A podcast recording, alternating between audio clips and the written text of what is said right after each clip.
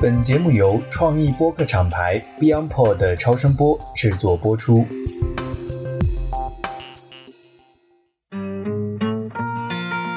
大家好，这是一档专门讨论巴菲特的播客节目，让我们一起聊聊每个人眼中不同的巴菲特、不同的投资理念、不同的人生态度。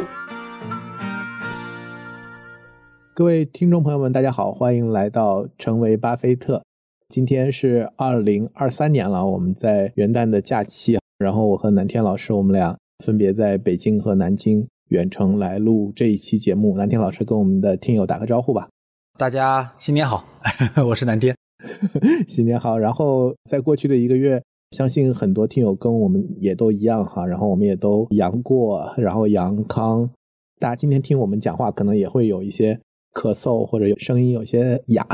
但是还是很高兴能够在新的一年跟大家继续来聊巴菲特，然后也感谢大家的支持。我们的节目在二零二二年，虽然我们其实十月份才上线，但我们获得了苹果播客二零二二年年度的编辑的精选，也是非常感谢大家的支持。南天老师，今天我们想聊的，对巴菲特来讲其实是一个新的阶段了哈。我们在上一次聊的时候，其实讲。第一季大结局，他的有限合伙时代，对吧？是的，应该说从这个阶段开始起，他可算是真的像一个资本家了，对吧？在那之前，他应该准确的说是个基金经理。应该说这个延伸也完成了一次大的一个飞跃吧。对，然后他的新的这个阶段呢，我们想讲的第一个 case 呢是华盛顿邮报。那华盛顿邮报呢是一个很著名的 case 哈，有很多的故事。然后我们在很早做节目的时候，就有很多听友。在评论里面给我们留言，就是说想听关于这一期的这个故事。那其实巴菲特在他的这个阶段，我们知道巴菲特很大的一个投资的支柱是保险。那其实还有一个很大的支柱呢，就是传媒板块。那华盛顿邮报毫无疑问是最具代表性的这样的一个案例。但实际上，对于巴菲特来讲，他最早的在传媒板块的投资，其实是在一九六九年，就是当他想要去清盘他的这样的一个有限合伙的时候。他在这一年其实买入了他当地的一份报纸，叫《奥马哈太阳报》，这个应该算是他在传媒板块第一次的投资。我觉得这个时代背景的事儿呢，就是说，因为这个艾勇老师是媒体专家，等会儿媒体的事儿他说啊，我说点歪个楼，说点那个投资背景的话，就说咱们稍微回顾一下历史啊，就总之呢，他六十年代末哎不太想干了，然后呢六九年呢把自己基金关了，关的时候呢给这个投资人的一个选择，就是呢你可以挑钱。你也可以什么呢？你也可以选择呢换成我马上要去当老板的这个伯克希尔的股票也可以。当时伯克希尔持有什么呢？他其实在这个分家之前呢，他买了这几样东西，我给大家盘盘啊。第一个呢，他用伯克希尔呢买了报纸。刚才艾勇老师说了，六九年一月一号，他正式当了老板。奥马哈太阳报，奥马哈太阳报并不是奥马哈最大的报纸，最大的是叫先驱报。但是呢，太阳报总之哎也算不错吧。第二个呢？他六七年的时候呢，买下了一家保险公司，叫做国民赔偿，这是非常重要的。日后的保险事业的起点的第一个真正的源头是这个，那就国民赔偿。然后呢，他跟那个芒格啊，还有几个老哥们一起折腾的那个投资公司呢，他们去买了什么呢？买了一个叫蓝筹印花的公司。当时呢，这个蓝筹印花呢，应该讲呢，就说伯克希尔也持有蓝筹印花很大的一部分的这个股权。而蓝筹出钱买断了喜诗糖果，是一九七二年的事情。我们再补一下最后一个大背景：一九七一年的年末，金本位的制度被废除掉了。从那一刻开始起呢，美元秩序会不定期的在全球掀起巨大的通胀和巨大的加息和降息的这个浪潮，使得所有的金融市场产生剧烈的波动。而在这个金本位废除之前发生的大事呢，相信大家也知道。就是美国在越战上的彻底的失败，所以美国从二战之后这个长长的牛市真正的终结时点呢，就差不多是道琼斯指数是从六八年开始崩盘的。那标准普尔五百指数呢，那时候的成长股多一些，所以呢是到七一七二的样子。但总之从七一年之后，整个美国经济也好，还是美国股市也好呢，基本到头。在那个关键时间点，我们再来回忆一下，他不再替别人管钱了，专心的管自己的钱，等于说呢，大伙搭他的顺风车。他手上呢有一家报纸，有一家保险公司和一个比较抗通胀的喜事糖果糖果公司。然后他接下来就是这个一九七三年到七四年的大熊市。在这个大熊市之前呢，他也通过所罗门兄弟事先呢准备好了一大笔资金，通过发债券的方式筹集了一大笔资金，等待着。接下来我们就看到他要从买下喜事糖果之后，整整忍上一年多两年，忍到整个熊市阶段，然后来开始今天我们聊的这个《华盛顿邮报》的故事。刚才南天老师给大家做了一个大的复盘哈，其实，在我们二零二二年的最后一期节目，其实也是在给大家去复盘他的有限合伙这个时代。当时南天老师给了三条非常清晰的线索，就是他为他新的阶段做的在理念上的升级，然后在他的这个投资平台上的升级，以及他的这个人脉的这样的一个网络的升级。我自己在今天开始华盛顿邮报之前，为什么我们想聊一聊奥马哈太阳报呢？因为我觉得第一个，它作为它进入这个传媒板块的一个起点，就好像刚才讲的，在保险的这个投资是未来它进一步的去收 GECO。以及后面的很多的这样的一些保险的一个起点。另外一方面呢，我觉得这个时间点也非常重要。在一九六九年的时候，其实我觉得这个时候对于巴菲特来讲，一方面就是刚才南天老师讲的这个宏观的背景，市场其实他是不看好后市的，所以他觉得很难找到好的这样的一些有价值的标的。另外一方面呢，我觉得他在关这个自己的有限合伙的时候，不能说意兴阑珊，或者说他也在考虑，至少他在给合伙人的信里面写，他也在考虑新的生活状态。新的事业发展，所以我自己其实把他买奥马哈太阳报，其实是放在这样的一个背景下去考虑的，就是他可能想没有完全把奥马哈太阳报当做是一个在价值上，就是在回报侧要求非常高的一个标的。我们看它的这个有限合伙，在一九六七年的回报是百分之三十五点九哈，然后在一九六八年回报是百分之五十八点八。等于一九六七年、一九六八年是巴菲特整个的这个管的资金在快速的增长，从三四千万，然后到六千多万，然后到一个亿。他到一九六九年的时候，已经是一个非常大的一个资产了。他也在寻求到底自己的这个事业的进一步的这个发展的方向是什么样。然后巴菲特自己呢，其实对媒体板块，他在后面接受采访的时候，其实很多时候都讲他和芒格其实还是有精英的这种理念哈，其实是对传媒板块。一直都还是很看好的，或者说很尊重，因为巴菲特经常讲他自己很幸运投胎在美国，然后他也认为自己赚的钱很大程度上是来自于整个美国这个国家。他认为在法治、在产权、在新闻自由，在这方面很多制度性的这样的一个优势，所以他自己对于公共事务的参与，其实当他自己的财富到了一定的程度的时候，我觉得他在这方面也有很多的这样的一个想法。所以当时他买这个《奥马哈太阳报》，就像刚才南天老师讲的，他也不是当地最大的一个报纸，但是我觉得是他认为自己比较难得的，因为大家知道，其实媒体都有 license 是吧？也不是你想买就能买的。当这个机会出现的时候，这个机会是他的太太 Susan，Susan 认识那个 Stanley Lipsy 这个人，后面我们也会提到哈，就是在他收购这个水牛城，也就是布法罗报纸的时候，又会出现这个人。他得知这个《奥马哈太阳报》要出售。然后他跟这个发行人 Stanley 是个好朋友，然后把他介绍给巴菲特。当时说谈了二十分钟就成交了，巴菲特投一百二十五万美元。但是巴菲特当时的预计就是这个报纸每年可能就十万美元的利润，就是八个点的回报，投入一百二十五万，每年能赚十万。相比他投的其他的标的，也就是说从一开始他就觉得这个盈利的预期并不是特别的高。在买这个华盛顿邮报之前，其实巴菲特就讲到了很有意思点。他在和一个朋友通信的时候，在他的那个传记里面也有，就说什么呢？就说美国大多数城市都有报纸，其中呢很少有什么城市有多家报纸。为什么呢？因为一般来讲就是一家一统天下，所以排在第二名、第三名的呢，其实也就是坦率说就是混口饭吃。我觉得咱们从事后看，应该还是很明显的，就是他也没指望这个事儿发多少财，对吧？就是说有个社会价值啊，有一个声音啊，能够参与社会啊就好了。我想他可能多半就为了这个。对，因为这份报纸，它就像刚才讲的，真正当地第一名的大报是这个《世界先驱报》，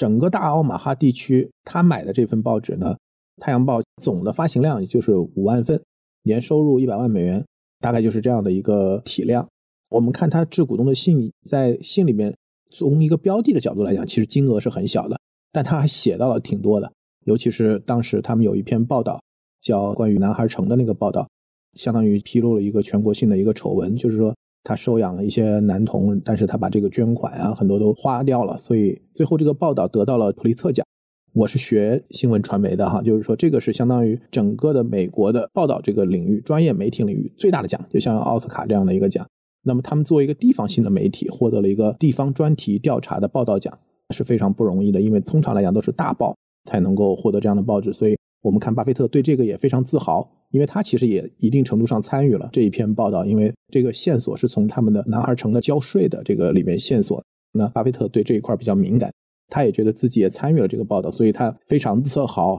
在他的这个致股东的信里面专门讲了这一部分。但实际上，这个标的本身是赔钱的。我看了一下后面，他其实是在一九八零年最后把这个《太阳报》卖给了一个芝加哥的一个买家，但是没有披露最后卖的一个价格。但总的来讲，肯定是亏钱的。然后那个芝加哥买家买了以后，三年，一九八三年，这个报纸就停刊了。所以就像刚才那个南天老师讲的，就是我们叫一城一报，是吧？就是一个 城市可能最后都只能容下一家报纸。但是这个我们为什么把它放在邮报的这个案子之前呢？因为我觉得它其实是一个起点。一个来讲就是说，他通过这个项目积累了在出版这个行业的经验。我们后来看他跟芒格就开始很多的去看这个传媒板块。他们跟凯瑟琳·格雷厄姆的第一次见面，当时是要收那个《纽约客》，说明他们已经开始不断的在看传媒板块的一些机会了。第二个来讲呢，就是这个项目虽然没赚钱，但是他收获了一个专业的人才，就是我们刚才讲的 Lipsy Stanley。那么这个人呢，他后面在水牛城，就是《布法罗晚报》这个时候会扮演非常重要的这样的一个作用。所以我觉得，对于巴菲特来讲，花一点钱。先交点学费，积累一点经验，然后积累人才，然后为他在这个板块里边再去做更大的投资。我觉得这个也是他在投资上进化的一个过程吧。应该说，哪怕就是股神，也并不是一蹴而就的。即使股神也需要一个过程。应该说，他这过程其实大家注意看，按年算的话也不算很短。差不多每一件事情从开始也做准备，或者说上手练习，到他真正击出很漂亮的第一击之间，往往几年时间都是需要的。那我们现在可以开始进入到华盛顿邮报的这个项目哈，相当于奥马哈的太阳报，相当于小试身手哈，积累一点点经验。华盛顿邮报肯定是他在传媒板块最重要的一笔投资。然后刚才的那个环境呢，其实南天老师也讲了这个宏观的环境，然后里面提到了这个越战，讲这个就不得不提到凯瑟琳·格雷厄姆。在我们第一期讲 Geico 的时候，其实我们就提过这个人，因为巴菲特买这个 Geico，其实凯瑟琳是起了很重要的一个作用的，就是华盛顿邮报。现在大家都觉得它是很大的一个大的报，但其实，在一开始它就是华盛顿三份本地区域性的报纸的其中的一个，它还没有现在这样，大家觉得是个全国性的报纸。在一九七十年代，其实那个时候真正的全国性的报纸，毫无疑问就是《纽约时报》。凯瑟琳·格雷厄姆相当于是二代接班，他的父亲呢，其实是在三十年代买下了这个报纸，然后呢，她的丈夫呢是这个哈佛法学院的这样的一个高材生，所以后来等于二代交班。交给了这个女婿，然后呢，这个女婿呢也经营的还不错，但是后来呢，他们婚姻出了一些问题，然后这个女婿有这个抑郁症，最后自杀了。等于就是说，在六十年代六三年的时候吧，凯瑟琳·格雷厄姆呢自己相当于接过了这个公司的经营。其实听起来好像挺简单的一件事，在当时那个时代背景下，其实是非常不容易的。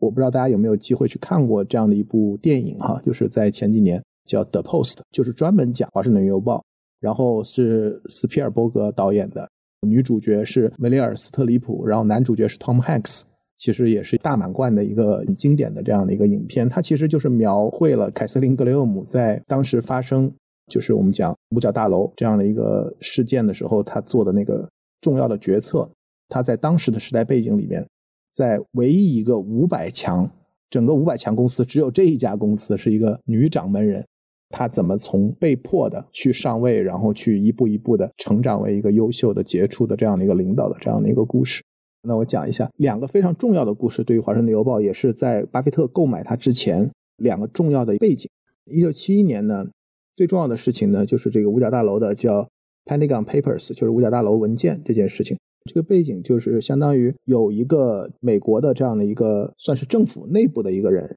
把一个他们做的关于越战的一个研究的文件，说是有四十七卷、七千页的这样的一个文件，然后泄露给了《纽约时报》。那这个文件呢，这个结论证明了政府在过去几十年的时间里边，五任总统、历任总统都一直在隐瞒一个重要的事实，就是越战本身并没有充足的理由，并且也很难打赢。等于政府一直明明知道这一点，为了面子。每一个总统都不愿意成为唯一一个打败仗的这样的一个总统，所以就不断的去给民众传递这个战争的合理性，并且觉得马上就要赢，持续不断的派年轻人上战场。所以他当时呢，这个人自己就想把这个事情给到媒体，给到了这个《纽约时报》。《纽约时报》作为当时最大的全国性报纸呢，先是刊登了三分之一，然后这个时候呢，政府就一下子炸了，然后就把他告到这个法院，让法院判决《纽约时报》不能够再继续发布这样的一个文件。但这个时候呢，这个人。把这个文件又给到了《华盛顿邮报》，那么《华盛顿邮报》呢，这个时候就要面临一个重要的一个决策，就是说他要不要接力继续刊登这样的一个文件。这个时候面临的挑战，对于凯瑟琳·格雷厄姆为什么是一个非常艰难的一个决策呢？因为从大的背景上来讲，他马上要 IPO，而这个时候呢，他如果去继续接力《纽约时报》刊登这个，很有可能会被认为是明明知道这个法院已经有这样的一个禁令。然后他继续刊登，这个时候，第一他会得罪政府，第二来讲的话呢，他可能就是会有违法的责任，所以压力就集中在这个凯瑟琳·格雷厄姆上。大家如果去看这个电影哈，然后这个时候他的这个总编辑 Tom Hanks 演的这个人，他就是说，大家所有人都在等着他，所有人都知道《华盛顿邮报》其实拿到了这个文件，如果他不刊登，他就会辞职。凯瑟琳·格雷厄姆最后他做了决定，就是。他说：“Let's go, let's publish。”然后去印了这个文件。那最后呢，上诉法院最后也推翻了前任法院的这样的一个判决，支持媒体去刊登这样的一个内容，相当于就是最高院最后判定这个政府是败诉，六比三，九个大法官投票。那么《华盛顿邮报》呢，也经此一役呢，就相当于变成了一个跟《纽约时报》齐名的这样的一个具有全国影响力的报纸，这是它非常重要的一步。那么在这个之后呢？华盛顿邮报也在六月份就上市了，IPO，然后融了一千五百万。这是一九七一年，一九七二年另一件非常重要的跟华盛顿邮报相关。如果说在上一件事情上，华盛顿邮报扮演的角色更多的是接力纽约时报，相当于是一个在纽约时报受到这个法院禁令的时候一个接力去跟进的这样的一个媒体。那么一九七二年，整个华盛顿邮报 stand out 成为最受尊重的这个全国性媒体的一个标杆的一个事件，就是。水门事件 （Watergate），那我相信大家可能大部分人都知道这个水门事件哈，就是尼克松总统他在民主党总部安装窃听器，这个后来被发现了，然后最后被弹劾，这是美国总统历史上非常少的被弹劾的这样的一个事件。那华盛顿邮报是最早报道这个事情，并且一直持续跟进这件事情，并且在一九七三年因为这个事情也拿了普利策奖。那么在这个时候呢，因为这件事情呢，它相当于跟整个的尼克松政府完全吵翻，所以相当于尼克松总统明令拒绝邮报记者驻白宫做报道。我们都知道，美国的媒体哈，包括全球的媒体，其实都有驻白宫的记者。那尼克松总统说，邮报的记者我不要，就我拒绝让邮报的记者进入白宫做新闻报道。同时只是这个联邦通信委员会，我们知道邮报它其实旗下里边除了华盛顿邮报，还有新闻周刊，其实还有电视台，还有广播台。那就是说，只是不要给他们续约经营许可证。作为一个传统主流媒体，一直都是跟政府关系非常好的、长袖善舞的。那这个时候跟政府撕裂，相当于就是说完全炒翻，放到台面上了。所以这个时候呢，其实对华盛顿邮报来讲呢，一方面整个声誉其实是在上升，但另外一个方面呢，因为跟政府的这个博弈，在经营上又面临一些风险，所以这个就是它的这个股价在上市之后从高点。三十八美元，然后一直跌跌跌跌跌跌到最后十六美元。这个整个是巴菲特在开始购买华盛顿邮报的之前的这样的一个大的历史的背景。那我也补一个，其实可能大家印象当中好像美国股市经常慢牛爬啊，没感觉。我得说一下啊，当时他们的 IPO 的时间点真的很好，为什么呢？从那个高点开始起，绝大多数的美国的工业股，就是道琼斯指数嘛为代表的，大多数工业股跌幅在接下来的三四年里面都要有百分之七十。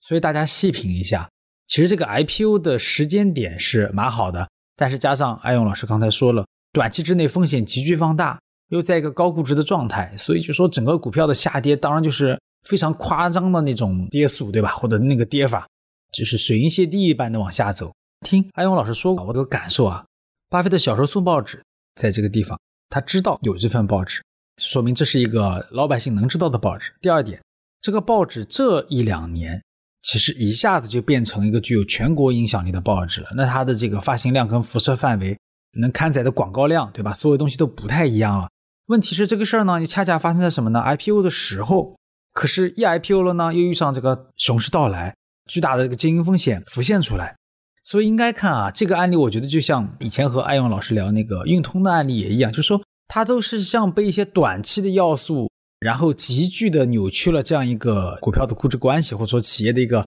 常态，企业不在常态里面。我是感觉，其实在这个里面应该讲，巴菲特在出手之前关注媒体的这个准备的，从奥马哈太阳报六九年开始，这么一个三四年，其实应该讲无休止的观察整个行业的话，肯定是对这些事情是了然于胸的。我们讲这个 case 里面几个好玩的点啊，我在整理资料的时候呢，我觉得这个案子为什么很精彩？就像刚才南天老师讲的，它其实是有很多的利好和利空是在同时发生的。在一九七二年，我们刚才讲它一九七一年上市啊，其实它上市的时候，巴菲特是没有买他们的，没参与 IPO，对吧？觉得太贵了哈。其实，在上市之前，他和凯瑟琳·格雷厄姆第一次见面，我刚才其实提到了一点。就是他和芒格两个人去华盛顿，专门拜访凯瑟琳·格雷厄姆。我估计应该是芒格找的这个关系哈，然后是想说服《华盛顿邮报》一起参与收购《纽约客》，就《纽约客》这本杂志。杂志其实是在美国六十年代、七十年代在快速的起来，几个大的杂志，包括他们旗下的那个《新闻周刊》，其实大家看利润非常好啊，就是快速的涨收入。他们当时想一起去，想让《华盛顿邮报》一起收购这个《纽约客》，凯瑟琳·格勒姆可能没看上吧。聊了二十分钟就打发走了哈，然后我看后面的传记说，凯瑟琳格勒姆都不记得跟他们俩见过面。然后在一九七二年的时候呢，华盛顿他们当时整个报业市场三家报纸，华盛顿邮报、华盛顿新报，还有一个华盛顿日报。首先华盛顿日报扛不住了，停刊，等于这个市场就变成只剩两个玩家，一个玩家退出以后，整个华盛顿邮报是第一大市场份额，百分之六十三的市场份额。五个人看报纸，三个读邮报，发行量啊都是广告收入都在继续提升。然后包括他旗下的新闻周刊，新闻周刊在一九七二年的收入是七千两百五十万美元，利润是百分之百的增长。就等它旗下几个板块嘛，杂志是涨得最快的。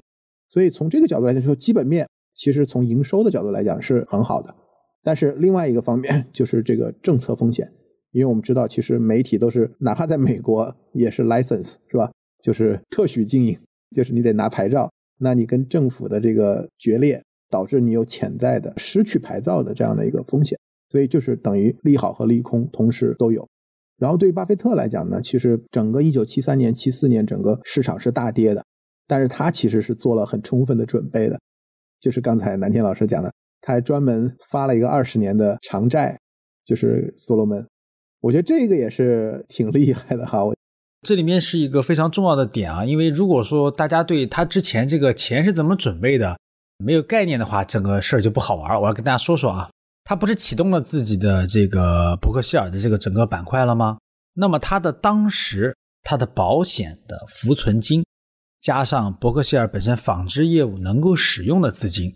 总之所有的钱加在一起，他有多少钱呢？能动用的资金的极限是一点一亿美元，但是。中间只有一千七百万是股票，其他他都已经买成了长期债券。我要在这跟大家强调一下，他当时买债券买错了。为什么？七一年的时候啊，因为考虑到那个保险业务要赔付嘛，他心想呢，我就买点高利息的债券，肯定就能赚钱了。结果接下来我们已经知道了，七一年净本位制度废除，然后美国把这个通胀通过美元秩序向全世界传递，再叠加石油危机，对不对？所以接下来的十年。是美国债券一路下跌，因为美国这个不停的加息的过程，所以巴菲特的尴尬之处在于，明知道要有一个大熊市，那么大熊市可以让他买很多好股票，但是手上只有债券，而债券全部都被套牢，所以一九七三年的时候呢，他找了当时的那个投行所罗门兄弟帮忙，用百分之八的利率呢，二十年期的百分之八的利率呢，发了两千万的美元的这个债券。告诉大家一下啊，这个背景，当时同期的国债收益率是多少呢？是七点二七。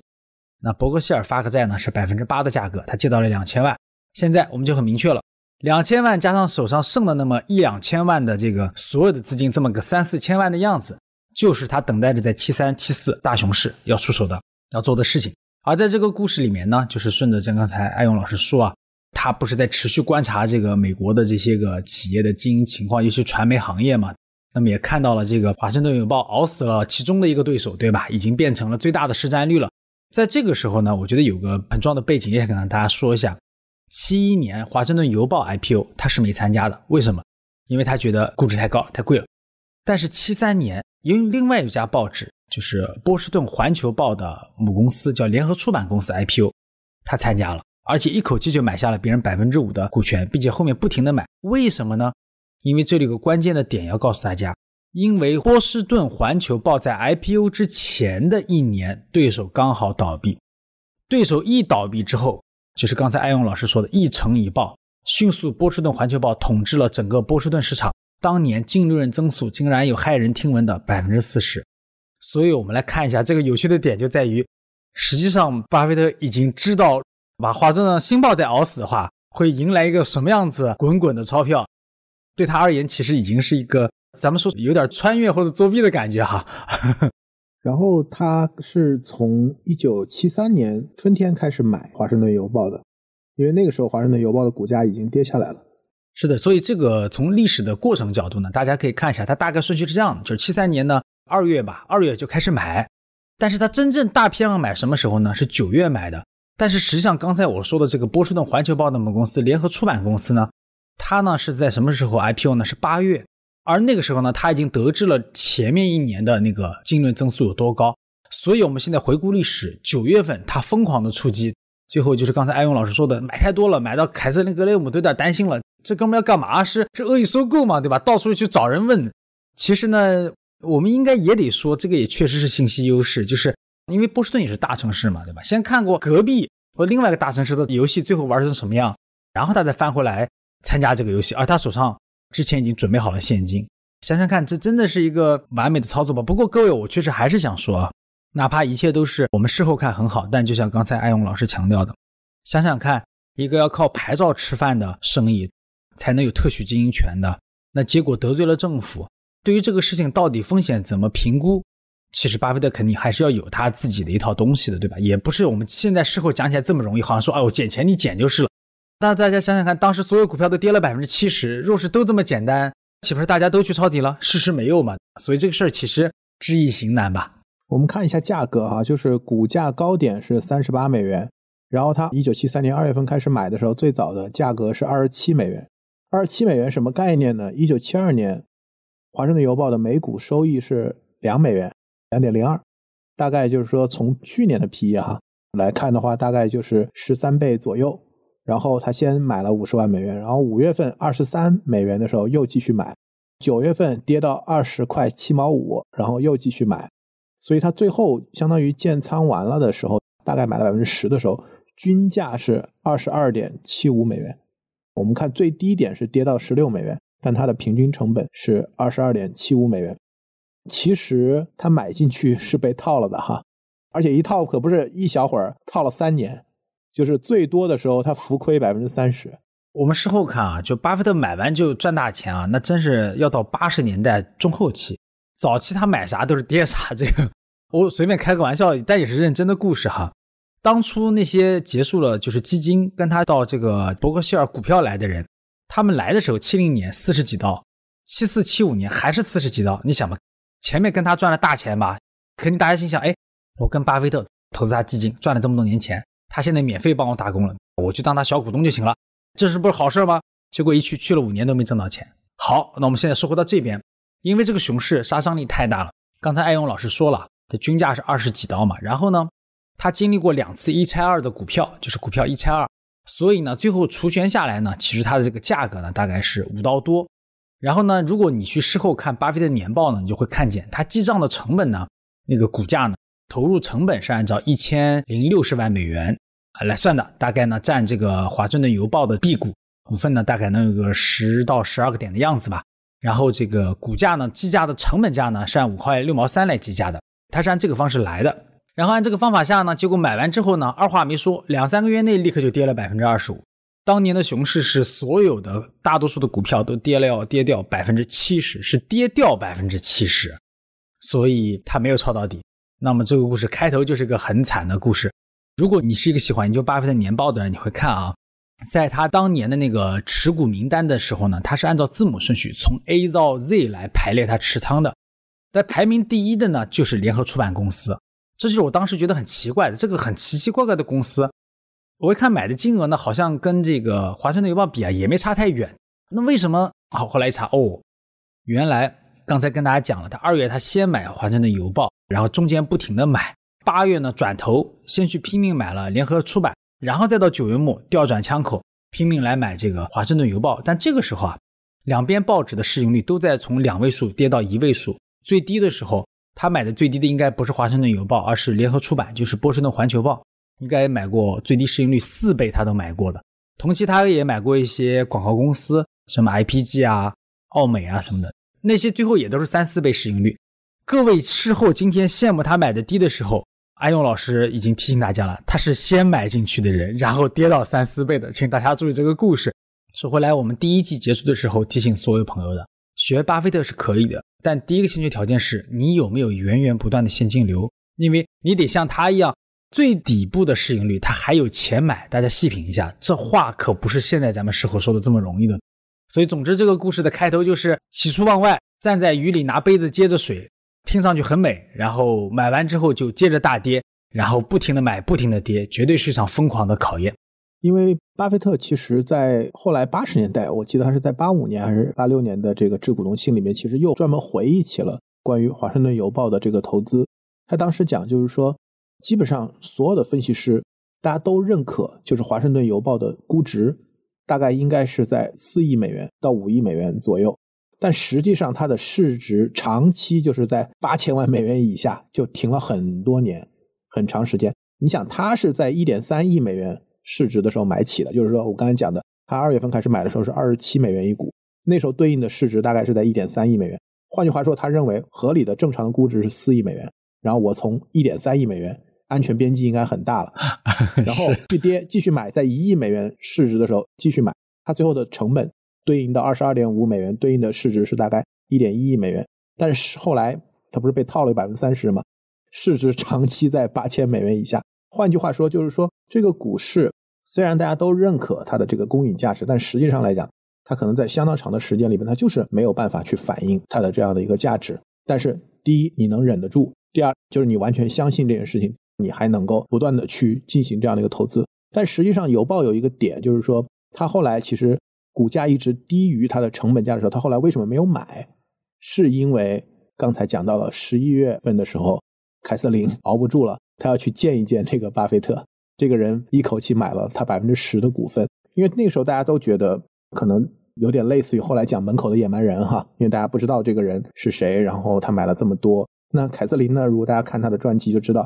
我刚才讲那个时代的背景，他自己其实是被迫上位来去经营管理这公司，在这样一个男性主导的时代，其实他感觉周围的人一方面呢对他可能不一定那么信任，第二反过来他可能对周围的环境也不是那么信任。所以那时候很多人都在跟他讲，就是说巴菲特这个人可能会是有什么样的企图，要进董事会，要怎么样。但实际上来讲，邮报上市是 A、B 股的，就是巴菲特其实买的是 B 股，理论上来讲是不太会影响他们的这个决策权的。但是后来呢，凯瑟琳还是心里不安哈，主动约了巴菲特，然后在十一月份他们见了巴菲特。巴菲特见凯瑟琳的当天就把全部的投票权委托给他。然后书面承诺说，我不再追加购买股票了，除非你同意，我不再追加购买股票。所以，相当于他的这个持股的比例啊，就停在了那个地方，停在了这个地方。我觉得这个还是一个非常怎么讲呢？我看的时候还是非常打动我的一个细节哈，就是说，巴菲特对于凯瑟琳·格雷厄姆，相当于是非常的尊重，明确的表示自己的这个角色和位置。是一个不会去干预经营，不会想去影响股权结构的这样的一个态度。那后面几年，我们后来看，其实他说服凯瑟琳·格雷厄姆去回购，就是在股价非常低嘛。其实华盛顿邮报自己也回购了，华盛顿邮报回购的价格比那个巴菲特买它的价格要低多了，等于抄了巴菲特的底啊。反过来就是说，他其实有钱，但是他后来就没有再买了。所以我觉得其实这个细节也很重要。应该讲说这个门口的好好先生是吧？不是门口的野蛮人了。对对对，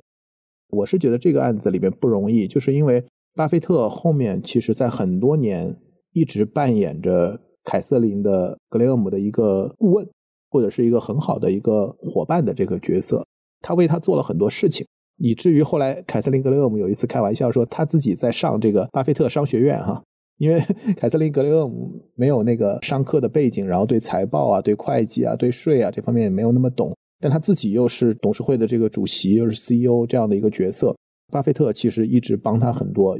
我记得有个细节，就是他要去参加那个美国证券交易所的这样的一个协会的一个演讲，就巴菲特还帮他写讲稿。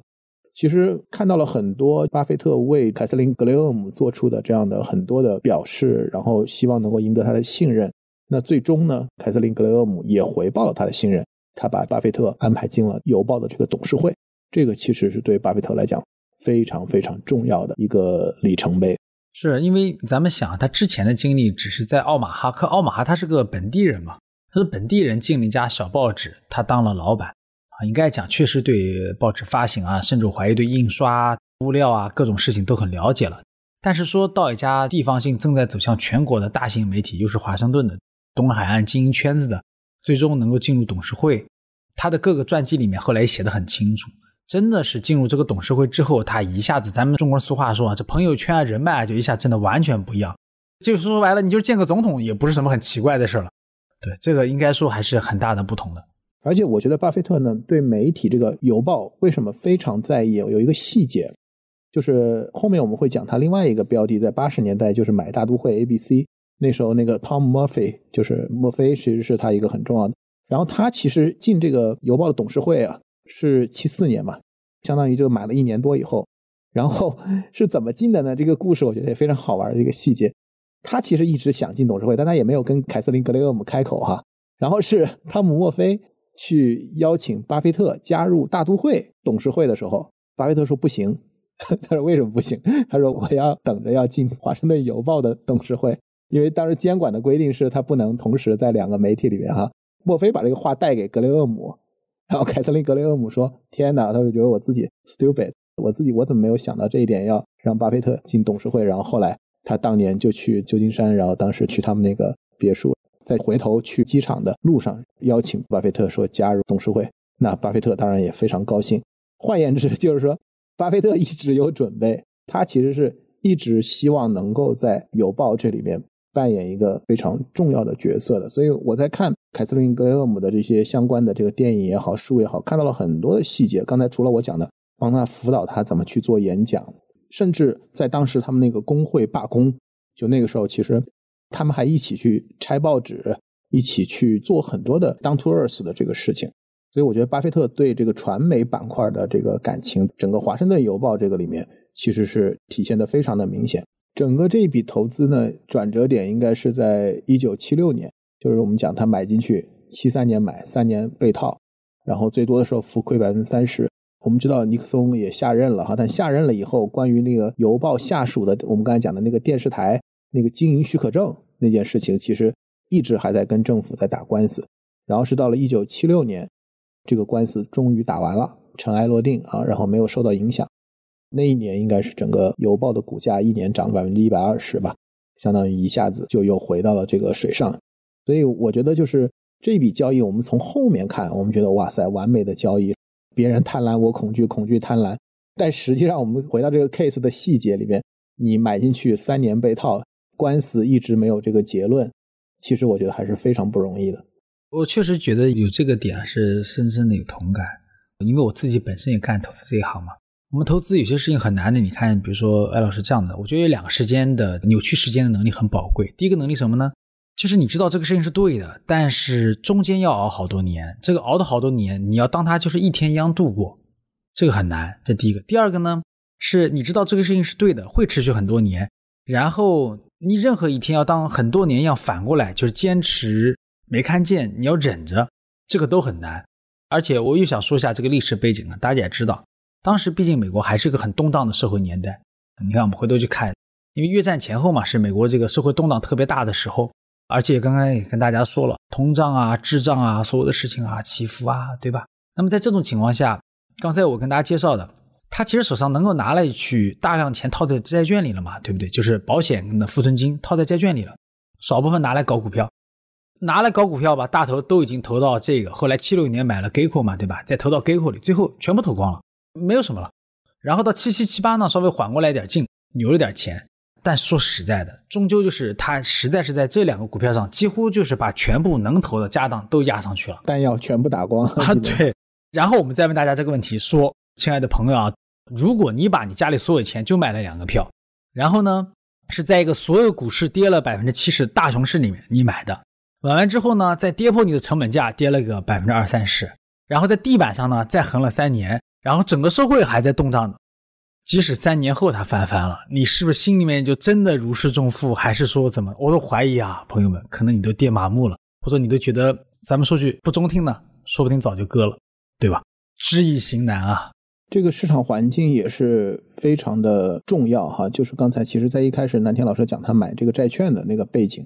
就是大家知道七十年代就是我们讲是滞胀，就这个词其实就是七十年代出来的。到了一九七四年的时候，整个通胀率就已经到了百分之十二了，经济衰退 叠加通货膨胀，整个宏观经济是非常差的。所以在那样的一个情况下面，其实他能够保持一个冷静、客观，然后去做这些重要的这样的一个决策，去买价值，同时能够坚持住，我觉得确实是非常的不容易。然后他进了董事会以后啊。我觉得他其实不是一个董事会里受欢迎的角色哈，就是我觉得他其实主要做了两件事情。第一件事情呢，就是让这个华盛顿邮报回购。刚才南天老师一开始就讲到了，因为股价本来也低，然后华盛顿邮报做了大量的回购。巴菲特一直认为，就是说对于一个企业来讲，如果这个资金没有很好的用途的话，就用来回购，要能够让对股东的回报最大化。第二个来讲呢，就是他为什么在董事会里边不受待见呢？或者说不那么受待见？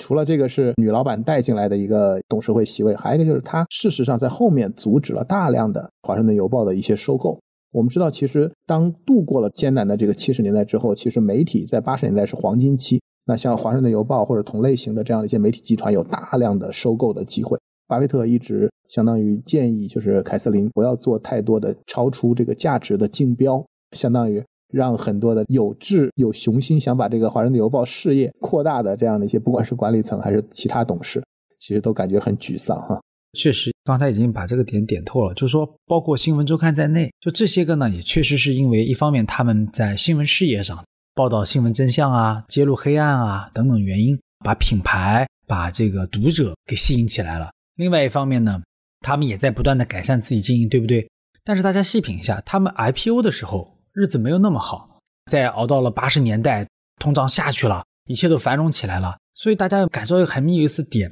好比是我们可能没工作之前学生的时候，对吧？一个月就那点开销，然后突然你工作了，能够领到工资了，其实大家很容易干嘛？大手大脚花钱。所以回过头来看啊，华盛顿邮报坚持在接下来的十年里面去回购自己的股票，而不是什么东买西买。应该讲，对于这个最后讲提升股票的回报率、提升股东的价值是起了很大的作用。不然，我们想想看，依着这个凯瑟琳在东海岸的经营圈子的地位，然后相信会有很多，我想这个前客围着他转，跟他推荐这个项目、那个项目、这个那个，东下西下的，可能就把整个企业的回报率给拉下来了。我们看一下这个项目最后它的回报哈。我后来看这个致股东信，看他的这个财报，感慨就是这个实在是太赚钱了哈。就是华盛顿邮报，他一九七三年一共投了一千零六十三万美元，就大概一千万美元吧。然后到了二零一三年，这个市值是十二亿啊，一百一十倍。但是我们看后面的整个的每一年的这个市值，到一九七七年的时候到三千多万，然后一九七八年四千多万，一九八一年五千万，到一九八二年的时候一个多亿。到一九八五年的时候两个多亿，然后到一九八九年的时候就将近五个亿，就太赚钱了。确实也觉得很可怕，就是它有几重要素啊。第一个就是说，本身大家也知道，就是说这些业务是具有规模效应的。那它变成了市场上独占性的报纸之后，它所有的成本摊销在每一张报纸上。就举个例子，比如说在这个故事里面讲过，华盛顿邮报有很多优秀的专栏作家、漫画的绘图师等等的。那这些你支付的所有的薪水，在那么多份报纸，如果你的发行量翻一倍的话，你付出的成本是一样的。那摊薄在每一张报纸里面，实际上单位成本会降低很多啊。我觉得有两个数字很能说明问题啊，就是他刚开始投资的时候进入董事会那一年，邮报的毛利率只有百分之十，过了十年之后，到了八五年呢，这个净利率到了百分之十九，大家注意，毛利率和净利率本来就应该是毛利率比净利率高很多很多的，对吧？结果现在倒过来了，说开头毛利率只有十个点，最后净利率都有十九个点，然后呢再回购掉了百分之四十的流通股，所以合在一起呢，总体来讲，它的这个有形的这个资本回报率呢，差不多呢是年化二十三。大家看着是不是觉得还不怎么样呢？不，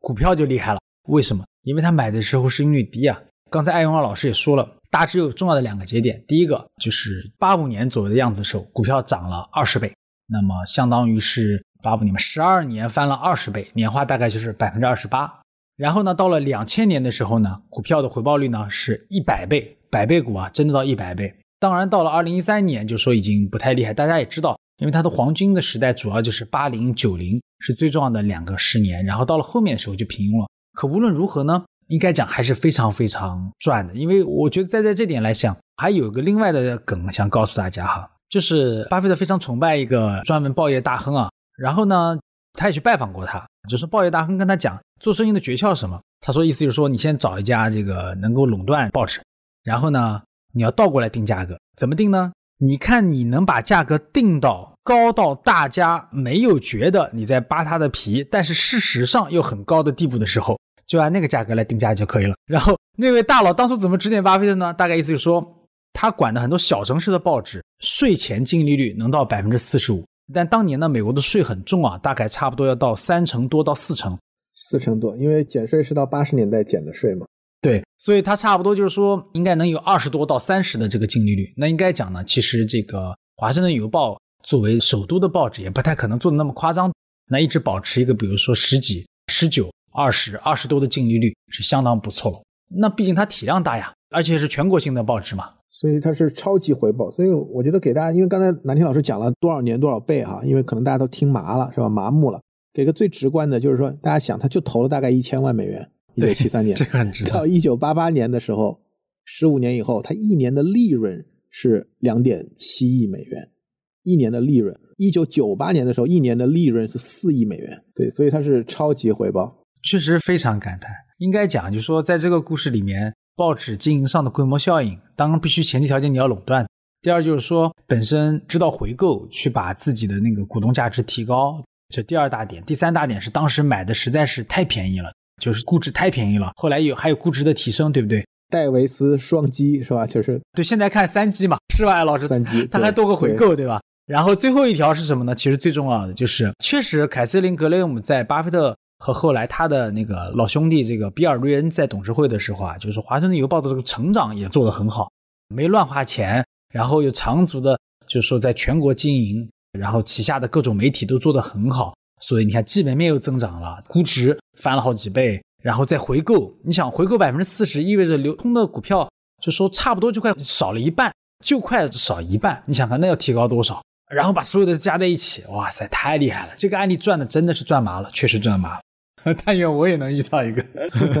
所以到了那个一九八七年的时候，就是我们知道一九八七年十月份是大股灾，所以在那个时候，整个巴菲特只有三个股票。当时讲永远不卖的三家公司，其中就有这个华盛顿邮报，另外两家是大都会和改口。所以整个其实我觉得华盛顿邮报的故事呢还有很多啊，因为整个凯瑟琳格雷厄姆其实是一个很传奇的这样的一个女 CEO，她自己写的那本自传啊。其实叫这个 personal history，也得了普利策奖，但是它确实很丰富的一生的这样的一个经历，所以我觉得我们这期节目呢，当时最早的时候讲我们节目两条主线，一条主线呢是聊这个巴菲特投资的一些标的，还有一条线呢就是聊这个对他产生重要影响的人。那凯瑟琳格雷厄姆肯定是跟巴菲特有着非常重要影响的人，所以我觉得后面其实我们有机会，我们可以专门找一期节目来专门聊一下这位女士哈。我觉得光她的故事其实都可以聊很多有价值的东西出来。但总的来讲呢，就是说邮报在经历了这个五角大楼文件和水门事件之后呢，凯瑟琳格雷厄姆顶住了压力，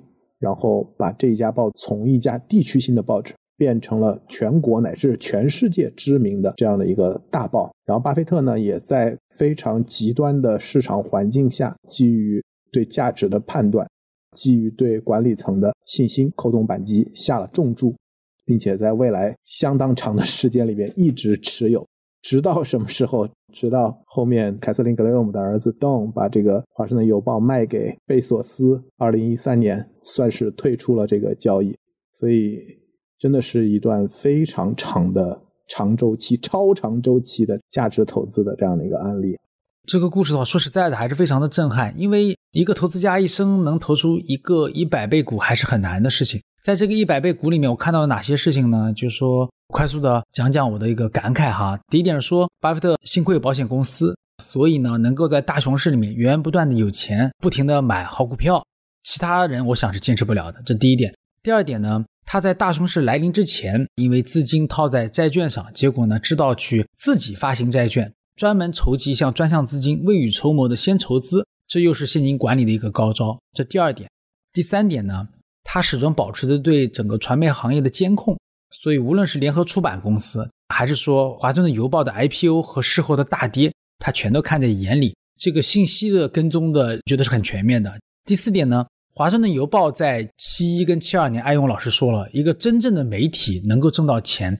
它也不完全是靠垄断。那是因为说他真的，他的信息是有价值的，能够报道真相，并且能够给予社会不同的认知或者说观点，非常的公正和中立，不带节奏。应该这么说呢，我觉得华盛顿邮报在那两三年确实做得非常的好，就是 IPO 之后，IPO 前后吧。那巴菲特也看在眼里了，才能够抱有很大的信心。其实你们注意看的话，会注意到他当时并不是最大的报纸，所以实际上巴菲特是在赌他成为最大的报纸，而他当时并不是最大的。所以，我们现在事后看，觉得说哦，基本面成长的好。那说实在的，也是人家整个团队，就凯瑟琳，包括他们的这个总编辑，还有记者们，就说布拉德利，对对，真的做出了了不起的事情。最后从投资上来讲呢，这是个三基的故事，就是首先基本面超级的好，一个地方性的第三名的报纸变成了地方性的唯一张的统治级的报纸，并且走向了全国，这是基本面第一点。第二点，基本面是说，通过不停的经营，把规模效应做出来，然后把净利率急剧的提升到一个很高的水准，保持了三四十年，然后并且不停的回购自己的股票，这是第二个关键点。就是说，第一个关键点是基本面嘛，第二个关键点是说回购，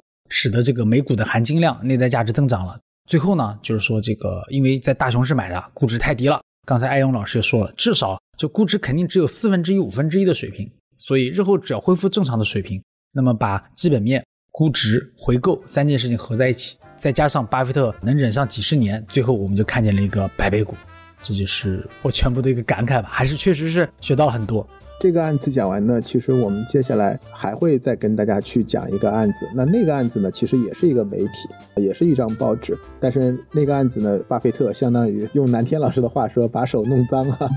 把手弄脏，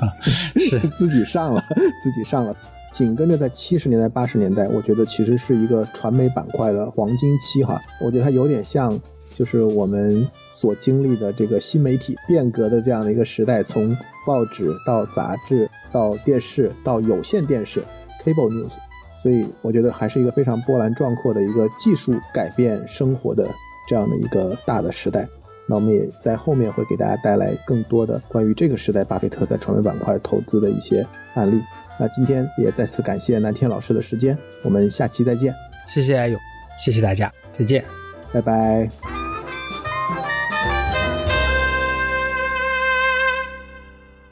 我们的节目成立了听友群，来自苹果播客的听友可以直接加我们小助理微信 BeyondPod 二零二一，全部字母小写 BeyondPod 二零二一。小宇宙听友可以去节目 show notes 或者评论区置顶留言，找到入群方式。欢迎在听友群里与我们互动交流，分享更多与巴菲特价值投资相关的真知灼见和有趣故事。